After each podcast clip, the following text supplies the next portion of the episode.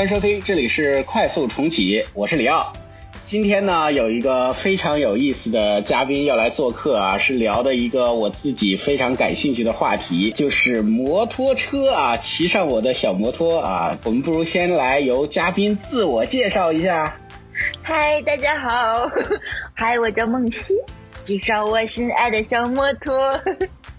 这个嘉宾感觉非常欢乐啊，自带一种喜气洋洋的感觉。嗯，我们今天其实想聊这个话题啊，也是年前的时候就跟梦溪已经约好了，因为我知道，我是意外才知道梦溪竟然就是我身边隐藏的车友啊。不如先给大家介绍一下吧，你是怎么入坑的？你是你现在车龄大概多长时间？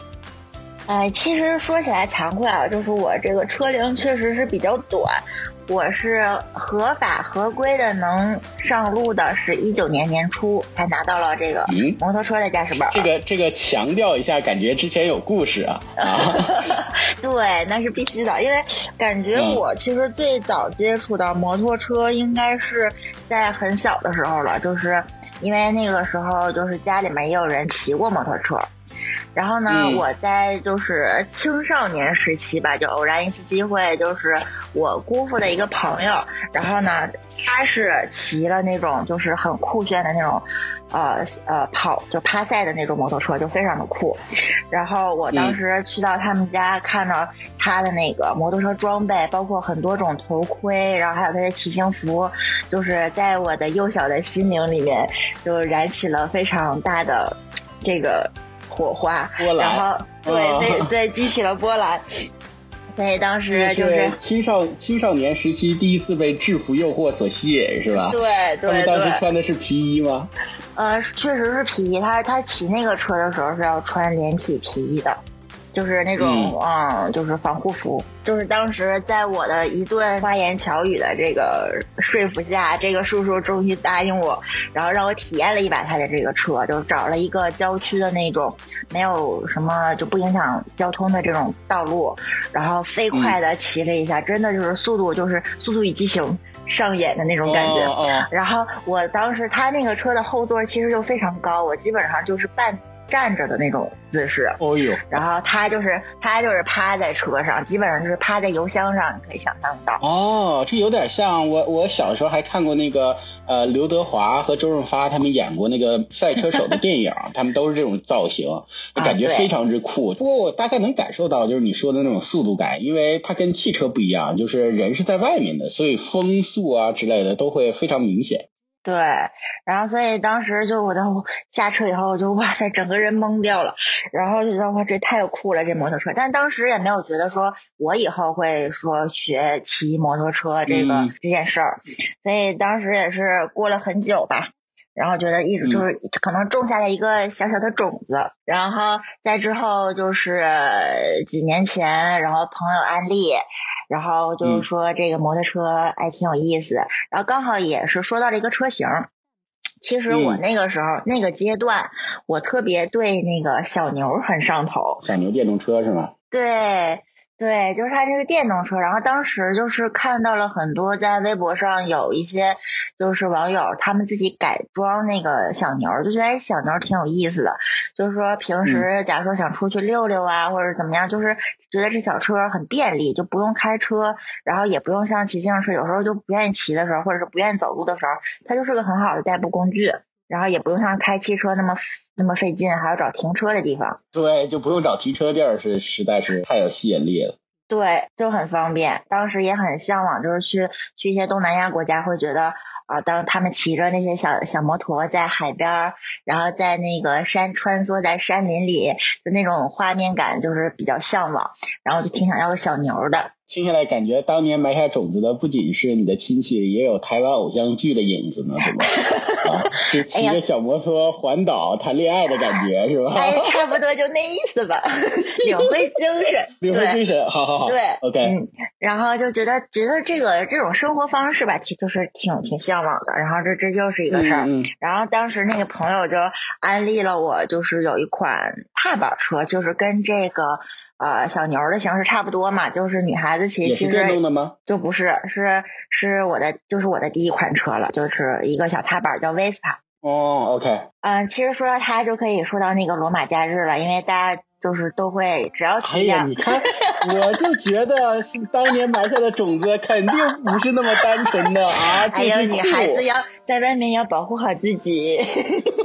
OK，罗马假日好，你继续。对对，然后当时，但是我心里是很向往那种，就是你知道那种酷炫的，但是毕竟我技术对自己有清醒的认知，我可能驾驭不了。这可不容易，这很不容易啊。对，所以我还是决定走一个这种。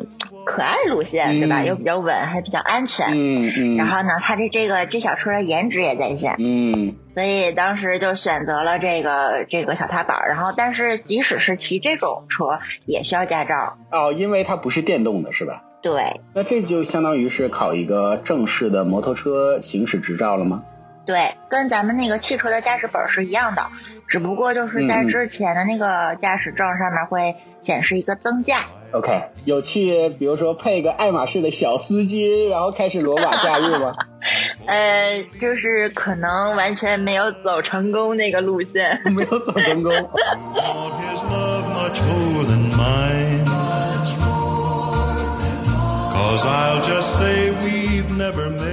今天感受如何？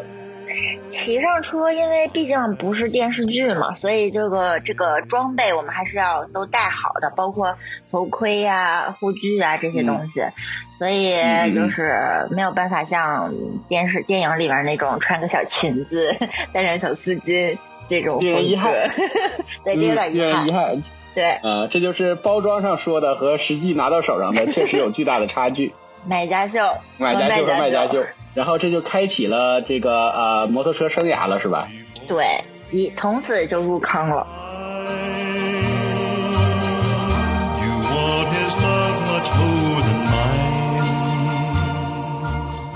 你现在骑的还是这辆车吗？还是说已经有更新换代了？嗯，现在已经换代了，在去年的五月份，其实其实是更早的前一年的年底。然后就决定换车，但是真正换上是去年，因为就是订车，就很多车型，它不是说你订了它就能到，等了得有半年吧。哦，是是因为选了一个比较特殊的车型吗？还是说怎么决定要改换人设了呢？不走这个罗马假日风格了？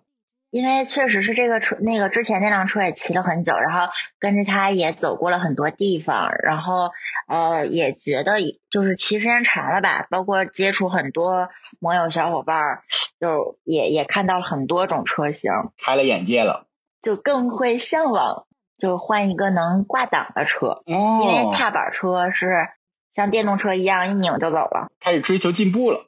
对，给我们分享分享，有没有什么比较有意思的事儿？就是它符合你的期待吗？是当年那个内心悸动之后的期待吗？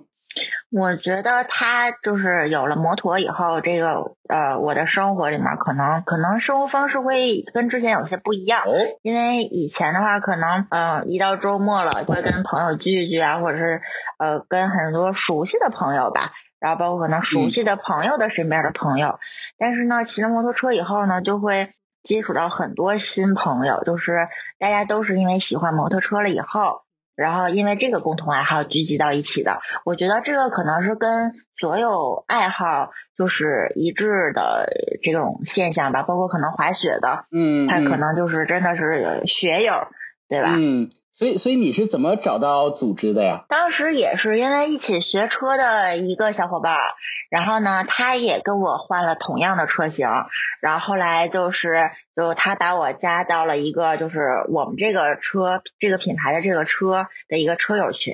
然后车友都有什么活动啊？车友就是我一开始进去的时候，就是也没有说期待太多活动，但是确实是我刚进那个群，然后那个群主就组织了一次，大家一起去那个去山里面转一转，然后所以就就有了我们 对，但是其实在就是去爬山哦，听起来就很刺激。嗯，对，确实是，但是其实这种去一起去。摩友去出行还是我其实是第一次，但是在这之前都是我的朋友跟熟悉比较熟悉的人，因为就比如说我们公司的人，其实原来也有。其实蛮有意思的，就是摩托车呃车友的这个群体会自然而然的有一种亲近感，就是大家会就觉得哦你也骑摩托车，我也骑摩托车，那我们就仿佛就有了一个天然的渠道，双方就想认识一下，是吧？这个跟可能开汽车就很不一样。至少我开汽车，我在马路上我看到其他的所谓的车友。我只是说，哎呀，你请你开的快一点，好吧，不要挡在前面，就是路怒症能控制一下就不错了，还交什么朋友？这不可能交朋友，好吧？对，这这非常有，我觉得很有意思的文化。确实是挺有意思的，就是，但是可能这个现象就是仅限于这个骑车的这个人群，在少数人群的时候可能会比较常见。但是像这两年，对，像今这两年的话，因为就是从疫情开始吧，这个摩托车就激增，这个起入这个摩托车坑的人，像北京这边是，但是可能那个上海就是那边可能。倒还好，就是北京这边这个人数就激增，所以现在这种现象可能会稍微的没有以前那么的明显。但是我刚朋友太多，认识不过来了，是吧？就现在骑车的人太多了，就你真的不会说是在见到在在马路上骑车的人，哎，特别兴奋，哎，他也骑车，就是有感觉，哎，共同爱好会会这种感觉。但是我刚开始入坑的时候，那那一年。是我觉得比较明显的一年，就是可能也是刚好是那个的尾声，就是呃，大家在全都集体入坑之前吧，我赶上了一个尾巴，嗯，就是那会儿还是觉得骑在马路上，然后真的会就是大家会有摩友之间相互问候，就是滴一下就滴滴两下的那种，哎呦，还有自己的小暗号是吧？对，就是摩友，就是尤其是。对向来车，然后互相对面也是个摩托车，然后你也骑个摩托车的时候，然后就会你或点个头，或者是嗯好好举一个大拇指，然后或者是滴滴两声。嗯哎呀，可以，这个得是看你安全驾驶的情况下，然后会有这些操作。现在紧着找补一下是吧？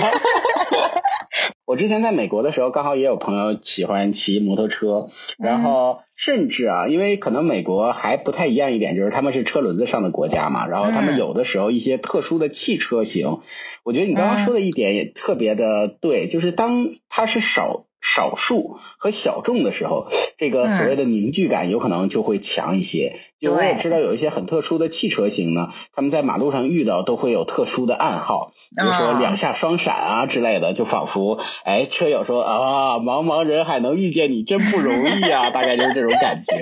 对，然后他们骑摩托车的也是。是，就我身边有一个开 smart 的小伙伴，就是他们那个群就感觉也是挺有凝聚力的。嗯，是吧？其实刚才说到这个，就举大拇指这事儿，有一个让我印象特别深刻的事儿，就是第一次出去玩的时候，就是同都是同款小车型嘛，就是我们的车还是那种，就是特别在摩托车界感觉是个小可爱的那种车型，然后呢，都市丽人型是吧？就非常的就是呃，感觉。大家看你的时候，就都会用“哎呦，好可爱呀”就这小车，就会用这种 这种眼神看着你。是萌系路线。对，就好萌啊这种。然后那个别人车都是非常大，非常有气势，要不特帅，要不特酷，要不特霸气那种。然后呢，但是我们也都是集体出行嘛。然后说到我们这小车，就得说说我们这特点，然后才能说到它的快乐，就是。嗯，因为我们这个车吧，就每个车都有自己的颜色。比如说我是那种就是红色的，我的全车的颜色都是红色。然后呢，像其他小伙伴有的他的车就是橙色的，然后还有他的是还有的车是那种就是特别的，就是呃小鸭子黄的那种黄色。这是这是红绿灯是吧？还差个绿色，你们就配全了是吧？所所以有很多种颜色。然后当时我们也是因为这个车的颜色。就是名字也是叫彩虹，彩虹群。哎呀，对，就是我们组队走在这个马路上的时候呢，就是也是，就确实是挺有意思的。然后当时进山那天，组织大家一起去进山，然后去山里跑山，然后也是会碰到其他的车队。然后呢，这个车队就是我们刚好是两边对向行驶，然后刚好他们那个车队呢，就是有点那种呃拉力车型的，或者是呃就是类那种就是 ADV 车型的，所以当时他们的车就是这几种车型，你可以想象的它比较机械感，就肌肉感比较强的那种，就很很很有力量的那种车型。然后，所以我们两个车队正向。相遇，然后大家一看，哎，这都是摩友，所以觉得，哎，就是摩友之间那时候进山还是会经常打招呼的，就会滴滴一下，或者是举个大拇指。所以当时我们刚好走到对象的时候，对方的所有的那个小伙伴就开始举拇指，所以每个人都举拇指。当时那个画面，哎呦。对，就是还是挺让人觉得很兴奋或者很激动的。是啊，就挺美好的。对，而且当时就是当时天气也很好嘛，风和日丽，晴空万里。然后哎呦，你的正面就是一个青山蓝天，然后两个车队正向迎过来。然后我们也都是小小可爱，然后对着他们 也举着大拇指，而且双方都有各自的默契。我觉得你们这个默契就非让整个这个故事就非常美妙。大家都知道应该如何与对方打，比如说举一个大拇指互相打招呼。对，当时就整个车队一起举的时候，就会觉得嗯挺有意思的。而且我们这个小可爱跟他们那个风格形成了鲜明的反差萌，就就就还就还挺有意思。当时当时那个我们这个队里面也有小伙伴把这一个这。这一幕抓拍下来了，所以当时那个照片到我现在印象都很深刻，就是我觉得是我骑行，嗯，众多比较有意思的事儿当中印象比较深的。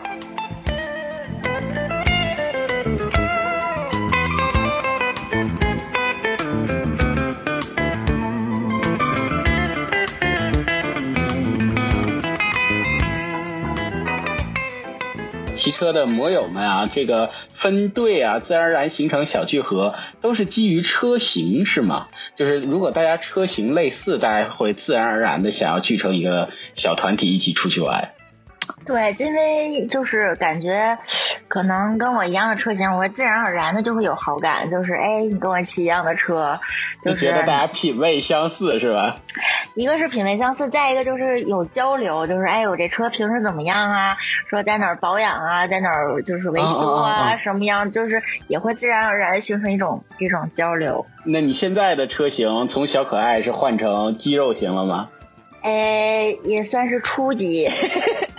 初级肌肉型，就是主要是车还是好车，但是我这技术确实有点拉胯。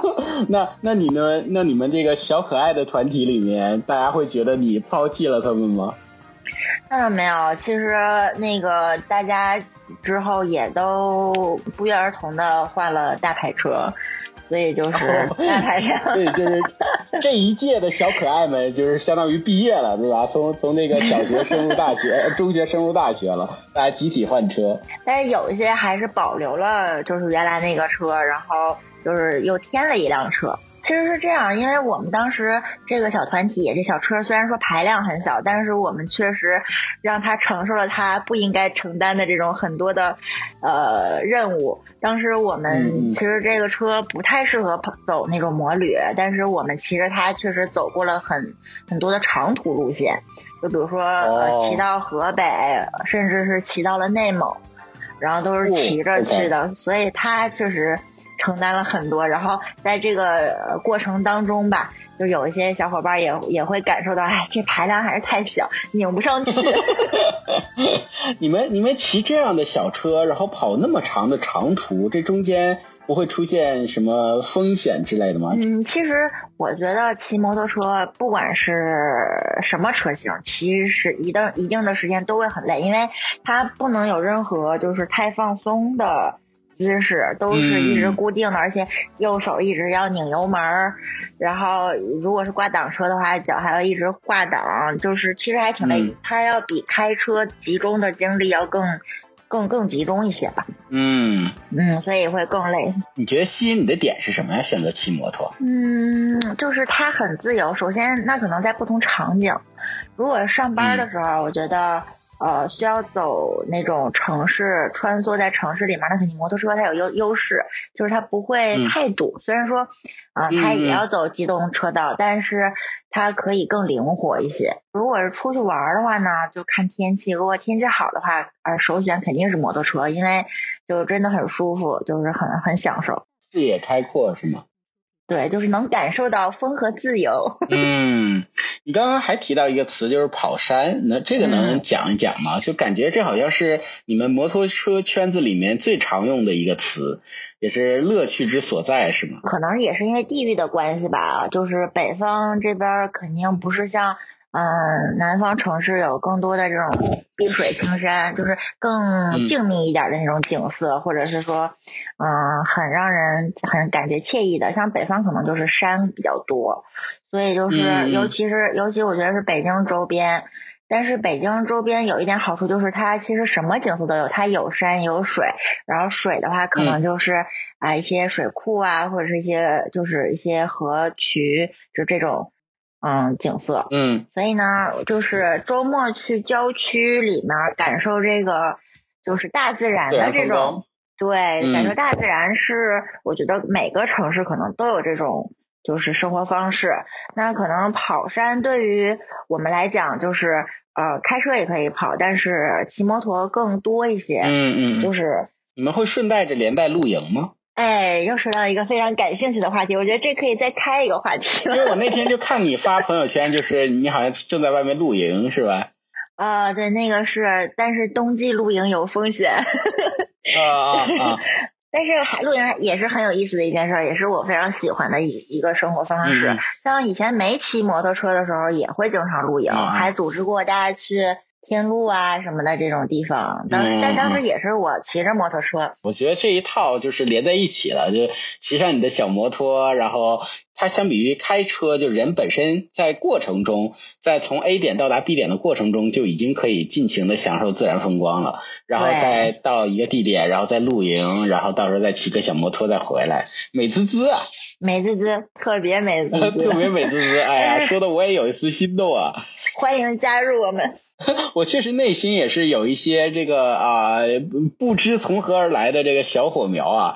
那个我小的时候，我小时候确实家里也有亲戚骑过摩托车，然后他们呃当时骑的是那种特别大的那个摩托车，然后我坐在那个后座的时候。当时可能也是小小孩子嘛，然后就觉得哇，这车好大呀！这这个宽度跟我脑海中想象的摩托车那种两轮的，因为我脑海中当时是以自行车为比较的这个对象，我觉得摩托车应该就比它稍微 稍微粗壮那么一点点，但是坐上去之后觉得大了很多，对，大了很多。然后我还做过一个蛮有意思的，就是在侧边带一个斗的，就是人可以坐在侧边有一个像座儿一样的那种三轮摩托车，我觉得那个也挺酷的。对，尤其是我觉得有一些上了年纪的，就是大叔级的那种，骑上这种车特别有范儿，对吧？就这真的，我觉得他无论是装备本身，还是骑摩托车，自然而然你需要配备一些服装，所以那个制服本身也是非常有味道的，就是那种 久经沧桑的感觉，就会就会出来了，对吧？对，就我觉得还得有这个范儿啊！你们是有什么一些特殊的装备吗？装备其实都有大同小异吧，因为都是装备这种东西，其实还是为了保护你的安全，比如说你的护膝呀、护肘啊、骑行服啊，或者头盔呀这些东西还是要带的。有一些呃，你要出就是骑的时间比较长的话，还是要穿骑行靴，就是这些东西。包括还有手套，就这些东西还是非常自己都包裹起来了，对，还是非常建议的。就是也是因为看了好多网上那种视频，就真的挺可怕，就很多想赶这一波潮流的网红小姐姐，穿着小裙子去骑车，就哎觉得很担心他们。你有可能想多了，他们可能只是上去拍个照，然后就下来了，然后就进到了边上的宝马车里，是吧？主要是确实看到有这种出事故的，所以就觉得这装备一定要穿上。嗯，服装我觉得倒还好，因为骑车可能除了那种特别走复古范儿的，就是平时可能像奇葩赛的人也很少会穿，在日常生活中很少会穿那种连体皮衣，就大家一般也都是在就是去赛道的时候才会穿这种。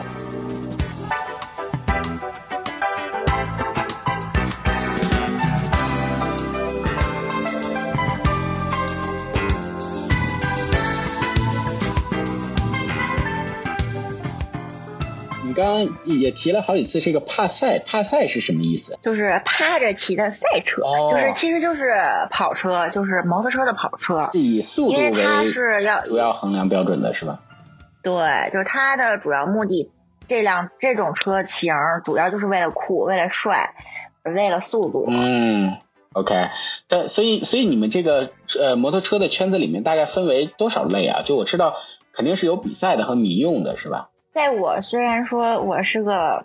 非常小白，但是这个车型可以大概还是能有一些分类，就是给你说一说。比如说有这种刚才咱们提到的那种趴赛类的，就是它真的骑行姿势就是会撅着骑，就是你骑的时候整个人的身体基本上是呃贴在油箱上的。然后呢，还有一种就是类似于。拉力车，然后拉力车其实可能好多都是为了那种比赛啊、和泥啊什么的，就跟越野越野的、跟越野摩托和拉力应该是差不多风格，就是他们都是可以走非铺装路，就是非咱们那种。马路就公路水泥路的这种，他们可以走一些更复杂的路型。然后这个是越野和拉力，然后还有一种就是街车。街车它其实主要目的就是呃在城市里面通行，然后它骑行姿势相对舒服一点，就是不是像趴赛那么撅着骑，也不是也不会有拉力那种，就是嗯特别要去和泥的那种感觉，就是它相对。更适合在使就代步、上班啊，或者是在城市里面去，对，就更舒适一些。但它的造型可能会没有那几种造型更好看吧？就我在在我的审美里，那不是啊，你的审美最开始不是都市丽人吗？这不是刚好符合这个 category 吗？然后还有一种车型是复古车，就是它这种车其实就是很走就是情怀、走文化的这种，然后就会涉及到像你刚才说那种，其实胯子也是这种感觉的吧，就是它很有那种嗯八九十年代那种时时光流逝、时光穿越的感觉。对，就是越有年代感越有味道，嗯，就很。百看不厌吧。嗯嗯，我之前刷短视频啊之类的，他们就会给我推荐一些稀奇古怪的东西。我看过，比如说那个赛车的那个头盔，就摩托车的头盔，然后它好像也有一个类似于 HUD 一样的东西，就是抬头显示器，然后它可以给你播放那个你身后的一个景色，身后就是看。侧后方来车呀之类的，感觉那个也挺酷。哇，这有点高科技了。对，然后我还知道另外一个蛮高科技是，呃，因为我偶尔也看那个摩托赛车的比赛，慢岛 TT，对，然后还看过那个在。赛场里的那个赛车比赛，然后我知道他们的赛车服，MotoGP，他们我知道他们的赛车服里面非常有科技含量，就是因为他们车速很快嘛，然后一旦摔倒了之后，他们的赛车服后背会突然在零点几秒之内会充气，然后把他们全部身体给包裹起来，防止他们出现骨折呀，或者是身体的受伤。哦，我不太知道。比如说，你有没有用上这样的高科技呀？以我的实力还用不上，而且我的车型其实都是相对于，要不然就是刚才说那个踏板车嘛。就我其实经历的车型就是踏板车，然后就是现在的复古车，嗯，然后就有点类似于复古车吧，就我的那个车。嗯，你们内心会有鄙视链吗？比如说，你看到一个那个电动小摩托，你们就不会伸拇指了？你们就觉得他们虽然长得跟我们像，但事实上不是圈里人。其实多少会吧，就是确实是不会，因为它毕竟不是摩托车，它只是电动车啊。好，而且而且 而且，其实骑小电动车的，一般也都不会说是骑着电动车出去玩，一般也都是就是比如说小区附近带个步什么的，送给孩子上学，买个菜，确实，因为电量也不够，他们骑到河北。哇，那那这个其实有故事了，这个。我要跟你讲讲，当时我们第一次就是刚才跟你说到那个，就我们这个我进到我们那个车型的聚会之后，然后我参加第一次之后，我又带了一个我的朋友一起参加这个群的活动，就是第二次参加这活动。然后当时他的一个朋友的老公，然后就骑着小牛，就跟他一起到了我们的那个活动的集合点。然后吧，我们当时就聊说，哎，那个，因为他说他是想来看看我们这个车聚会嘛，就是他对摩托车也挺感兴趣的。然后呢，这大哥呢就跟我们聊聊天聊聊天，然后我就以为他可能一会儿就走了，嗯，然后结果我们集体准备出发的时候，就到了那个集合有，因为我们中间是有一个集合地点，大家一起吃饭，就到了一最开始集合的之后，然后就往吃饭的那个地方骑，然后到了那个吃饭的饭店。然后我又看见这大哥了，然后当时我就惊呆了，因为我们那个餐厅已经是到了山里了，就是在对他骑着他的小牛跟着你们一起一路走来这个饭店是吗？对，然后 结果我们。对，它其实它的小牛还不是那个，就是特别大的那一款，是一个稍微轻便一点、小一点的那款。然后我当时我就惊呆了，然后更没想到的是，我们吃完饭结束以后，然后我们几个就是有三四个小伙伴决定再去山更深的路段里面去转一转，然后大部队可能就散了嘛。结果这个小牛这个大哥又决定跟我们一起往山里走。然后，所以最后他的出路就是半道没电了，然后叫了一个货拉拉拉走了，叫一个货拉拉拉走的。哎，也没有别的办法。人家大哥虽然骑着小牛，但是心里是个大牛，是吧？他想，他觉得我牛死了，我要跟着你们一路走南闯北。对，后来都亲切的称他叫牛哥。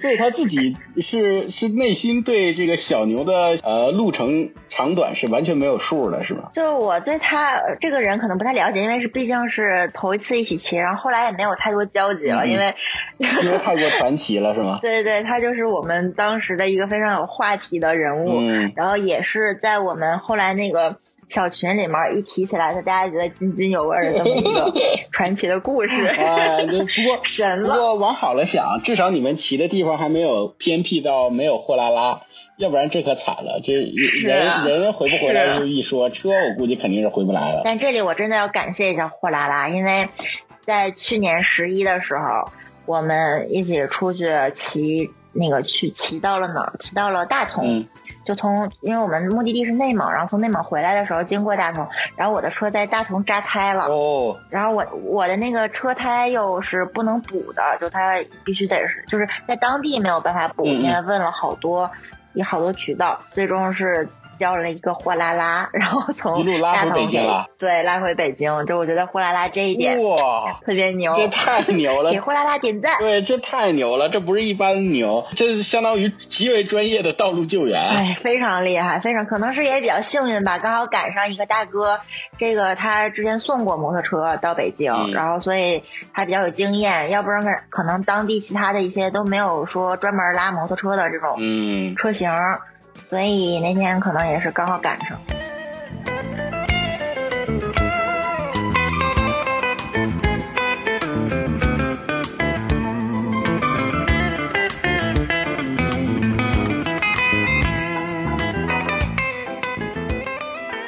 最后一趴，最后一趴其实是我内心最感兴趣的话题，就是如何考到一个摩托车驾驶行驶证。所以你是不是也要入坑了？我确实是有一丝心动啊，但是事实上摆在我面前最大的一个难题，一个问号吧，就是我并不知道，摩托车，比如说像在北上广深这样的地方，摩托车的牌照是可以怎么拿到呢？对，就不光是那个行驶证了，就是牌照我也不知道如何获得。就是这一点，其实确实北京相对上海要友好一些，因为上海我知道是已经没有在新的。摩托车牌照了哦，都不发了是吧？对，因为我确实是经历过一次被鄙视了，是在上海车展。然后当时我记得我去宝马展台就看看那个车，然后看就就就就是随便看嘛，然后大概比划了一下，然后想问一下这车多少钱啊，怎么样的？然后那销售直接他连他他就眼神很。很很很无奈，但是又要礼貌的回答，我就先问了，说你有本不是你有牌吗？嗯，所以在上海，在上海就是感觉是有点难了。对这个市场，在北京的话呢，感觉市场已经定死了，就这些现存的牌照不再发了。而且好像交易起来这个价格也挺高的。OK，北京还发是吗？嗯，北京还是可以的，但是北京是分那个京 A 跟京 B。嗯。就京 A 是现在跟上海的车牌是一样的，已经不发了，已经没有了，就这些。嗯。然后呢，京 A 它也有比京 B 更大的一些行，就行行驶路段的这个权限。嗯。就它可以在二环啊，或者是更里面，就就这这三环以内、四环以内都可以走。嗯。但是京 B 的话，就是只能是四环以外。哦。就你的居住地不能在主要的几个，就是市中心的区域。哎呦。就只能是周边的通州啊，或者是顺义呀，或者是什么的。OK。嗯。这种地方。好，假设我们拿到了车牌照。然后我应该如何？我的下一步应该是什么呢？我得先去考个证，是吧？对你得先考证才能有本。哦，这样，原来顺序都已经反了。OK，先考证。那那我那我不过不过这不重要。也是像学车一样去报个驾校吗？还是说我可以直接去考？没错，你得先报个驾校，就是得正规，就其实跟那个汽车本是一样的。嗯。也要考科一、科二、科三、科四，哦呦，就非常的齐全。也有你选择吗？比如说手动挡和自动挡？嗯，它没有手动挡和自动挡，它就是像我刚才最开始跟你说的，它是分轮儿，嗯，就是分两轮和三轮。嗯，三轮是怎么个意思？三轮车现在也是需要要持证上车的吗？对，当时我嗯选择的时候就是纠结了一下，我觉得嗯，因为听说这个三轮的本还能开。拖拉机 所以我有了更，所以你要转行，所以我当你你想转行去当拖拉机驾驶员吗？对，所以我当时嗯一听这个牛啊，然后我觉得这可以以后有更大的发展，我就决定了。以后有更大的发展，我太欣赏你这个思路了。是吧？而且当时其实我跟我妈说我考摩托车本的时候，我还一开始觉得她可能不太同意，但没想到她觉得是一项技能可以学，然后我就也也也对，然后我我也很放心的学起来了。我要去考一个拖拉机行驶执照。但是但是对，就是因为我妈这句话，所以我觉得，哎，它是一项技能。那既然它又能开拖拉机，这技能又 plus 了。哦，所以哎，所以这个这个证的覆盖范围是包含的意思吗？就比如说。你要考三轮加拖拉机行驶证的话，你是可以开二轮的。对，就是是包含的，就是如果你学了三轮的，你是可以骑两轮的，但你学两轮的，你不可以骑三轮。那要换我，我也要考虑一下，感觉三轮更有意思一些。对呀。有你考了三轮的吗？我考的是三轮的。你考的就是三轮的，所以你现在也可以开拖拉机。这个就是我还没有验证过，但是就是嗯。你应该是可以的吧？你你的拖拉机能进二环吗？嗯，这个好像还真不太可以。毕竟我们是对吧？伟大的首都。啊，首都的二环以内也是需要拉货的呀。啊，不，不过现在都有货拉拉了。不，这种这你可能交通法规得好好看看。哦好好多车型是好像是有限制的，就是对对对对对对对，它可能有时间段，比如说半夜十点以后。之类的，嗯，令人遗憾。大货车，哇，你什么时候？你什么时候要是验证了，你说是可以开拖拉机的，请一定回来单独录一期拖拉机驾驶体验，好吧？我内心简直是好奇 死了。这稍微跑题一下啊，呃，去年年底的时候，在家看一个那个英国的综艺，英国有一个之前就是专门做汽车节目的主持人，啊，一个老头儿，然后他很有名气，然后他在这个疫情期间出去做了一个综艺，就是他自己有一个大的农场。然后，然后他就整个这一季综艺综艺就是在讲他如何管理自己的农场，然后如何自己干农活。因为疫情嘛，然后他原来给他干农活的那些农民都回家了，然后他自己就还买了一个玛莎拉蒂的拖拉机，超酷，超级超级酷，巨型拖拉机。然后整个车的流线就非常之优美。因为刚刚你提到了这个拖拉机驾驶执照啊，然后让我想到了说，哎。这是不是可以买一个玛莎拉蒂拖拉机？感觉也可以开着非常阔气。那我们这真的还得好好上班，努力赚钱，为了实现这个梦想。为了实现开玛莎拉蒂拖拉机的梦想，是吧？明明天上班都有动力了。所以，所以你是你是最后拿到了这个三轮的证，然后现在骑的是两轮的车，是吧？对。整个这个考证里下来的流程大概花了多长时间？啊，其实我搞了一个乌龙，所以可能比正常流程要稍微快了一点儿。然后正常的话，我觉得得有一个，就是你要先去报名，然后报名当天要体检，这是一天。然后之后呢，你要开始刷这个，就是。嗯，这叫什么课来着？就是科一的那个，就是法规课，理论课，对，法规课就是理论课，对。然后你开始刷刷够一定时长了，然后你可以报名考试。然后考试就是在刷理论课的时候，你可以是线上的，可现在应该疫情之后好像都是线上的了吧？就据我了解，我们当时还是要去那个驾校实际去上课的，然后就是上了上半天，只要你刷半天就行，当时。嗯，然后之后过了以后，你就可以约呃实际的去场地去练车，然后练车应该是就是每个驾校可能要求都不太一样。当时我们那个要求是练三天，然后但因为我我当时 那个有点溜号了，没听懂什么意思，然后我就是练的最后一天去的，所以我就练了一天，然后教练。觉得看的我练的还行，就让我就报考了。你就去收了个尾。对对，然后教练说你怎么还来？说你你这个不行，你不能考。然后后来他可能也是觉得人既然都去了，也别让我白跑一趟吧。然后就让我先练了一。哦，OK。科三就是直接上上那个考考考场的那些路段，然后有什么单边，然后有有坡起，然后还有绕科目。对，然后还有绕杆。有侧方位停车吗？停车倒没有，但是它比较难的，就两轮跟三轮的难点不太一样。三轮因为它车大嘛，所以它钻杆特别费劲。说说三轮，我脑海中全是拖拉机的画面。也没毛病，也没毛病，是没毛病。然后两，然后两两轮就是钻杆就比较顺畅了，因为它毕竟。对吧？空间比较富裕，三轮真的特别难。对，就是钻杆特别难，别的都还好。那整个听下来，呃，后面还有考试吗？还有，对，还有考试。就是你这个考试当天，如果你过了。你马上就能去预约下午的那个机考，就是再是理论课，然后还要再考一波理论课，然后你如果当天理论课也过了，所以你当天就可以拿本，当天你就可以就是拿到你的驾照。整个听下来也就一两周的时间，最多一个月，是吧？嗯，对，差不多。但是在在整个的过程中，你事实上是手上没有车的。对。哎，被你说完之后，还是有一丝心动，去花。花一个月的这个闲暇时间拿一个拖拉机驾驶执照，我觉得也可以写到简历上，对吧？这这你就其实可以，就是都不用一个月的时间，因为是是中间就几天，对，然后你约着约上了就行。既然有机会在城市里面现场去体验一下拖拉机的这个过 杆，是不是很心动？是，非常心动。是不是觉得？是，就这个技能一般人没有。比起什么开卡丁车，感觉有意思多了。哎，你刚才说的那个节目是不是 Top Gear 的那个？对，Top Gear 的那个主持人，那个那个里面的那个年纪最大的那个老老爷爷。